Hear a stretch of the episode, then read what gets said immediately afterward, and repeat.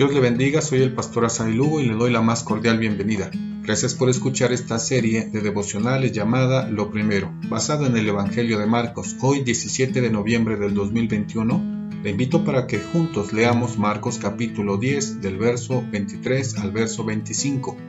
Dice la Biblia, entonces Jesús, mirando alrededor, dijo a sus discípulos, cuán difícilmente entrarán en el reino de Dios los que tienen riquezas.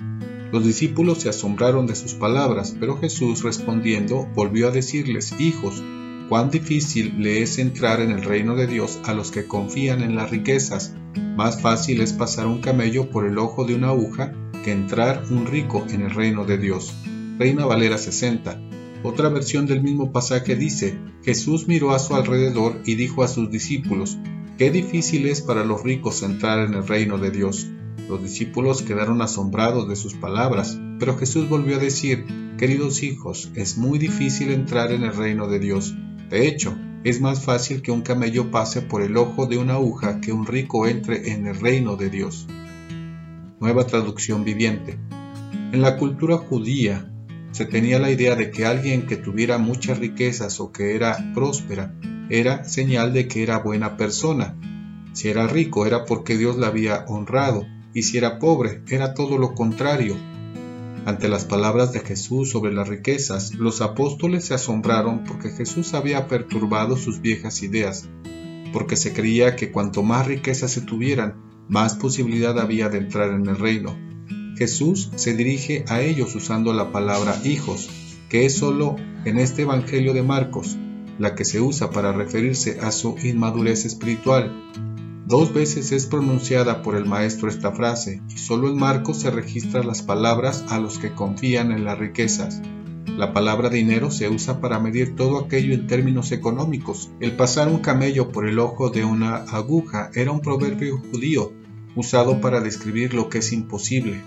Este era un animal de carga que puede recorrer grandes distancias en el desierto, es un animal de gran altura, lo que hace imposible que pasara por el ojo de una aguja.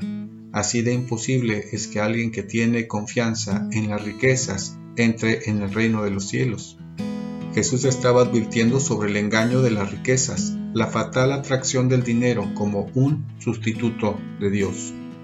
¿Cuáles son las enseñanzas para nosotros en este día? Jesús estaba enseñando de aquella dependencia y apego a cualquier cosa que impide al ser humano rendir su vida a Cristo. El problema no son las posesiones o dones que el Señor concede a su pueblo, ni la cantidad, porque todo es producto de su bendición, para que por medio del trabajo honorable cada día nos bendiga y supla nuestra necesidad. No se trata de cantidades, sino del sustento necesario para cada uno. Se trata del dañino amor a las riquezas, a la materia, a un estilo de vida que se convierte en un Dios. Esto hace que el ser humano solo piense en tener más, porque se convierte en su único objetivo de vida, y todo lo maneja confiando que entre más tenga, más merece o necesita.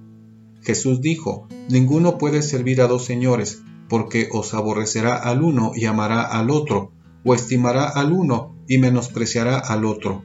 No podéis servir a Dios y a las riquezas. Mateo 6:24 Jesús está enseñando sobre el error de entregar la seguridad o la estabilidad de la vida a algo que no lo puede dar y conscientemente se decide vivir confiando en todo aquello sin considerar a Dios como su prioridad. Hoy reconozcamos que todo proviene de Dios, Él es quien nos sostiene y confiemos en Él. Le espero mañana para seguir reflexionando en la historia de Jesús en esta serie de devocionales llamada Lo Primero. Dios le bendiga.